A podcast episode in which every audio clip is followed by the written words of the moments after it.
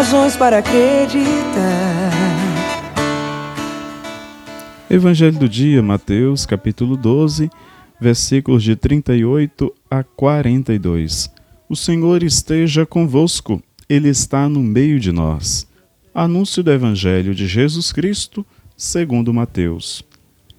Naquele tempo, alguns mestres da lei e fariseus disseram a Jesus: Mestre, queremos ver um sinal realizado por ti.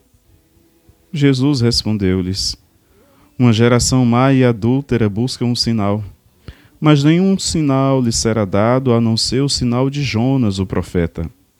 Com efeito, assim como Jonas esteve três dias e três noites no ventre da baleia, assim também o filho do homem estará três dias e três noites no seio da terra.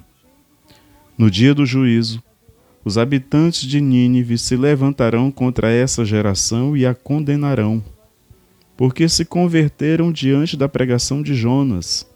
E aqui está quem é maior do que Jonas.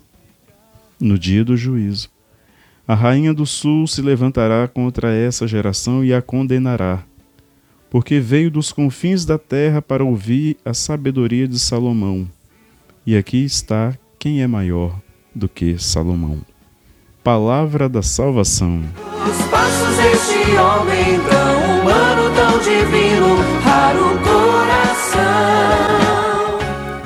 Caríssimo, caríssima, Deus não obriga ninguém, pois a fé é um ato de suprema liberdade.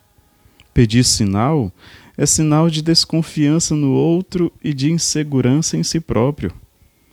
As atitudes, as ações e as palavras de Jesus são claras para quem é bem disposto para crer nele. Quem procura sinais imponentes, grandiosos, fascinantes, tremendos, não está à procura de Deus. Deus é só e totalmente amor que se doa e se entrega sem condições. Em Jesus, está alguém que é maior do que Jonas. Se Jonas é o profeta da misericórdia, Jesus é a própria misericórdia. Excelente segunda-feira para você. Tenha uma semana abençoada, rica da graça de Deus. Deus te abençoe e te guarde em nome do Pai, do Filho e do Espírito Santo. Fica com o nosso bom Deus.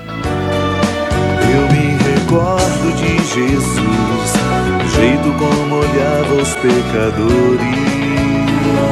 É, e me surpreendo ao vê-lo assim, tão frágil, lhes pedindo alguns favores. Deixa eu ficar na tua casa, me dê desta água, sobe comigo. Vê se não dormes agora preciso de amigos aqui.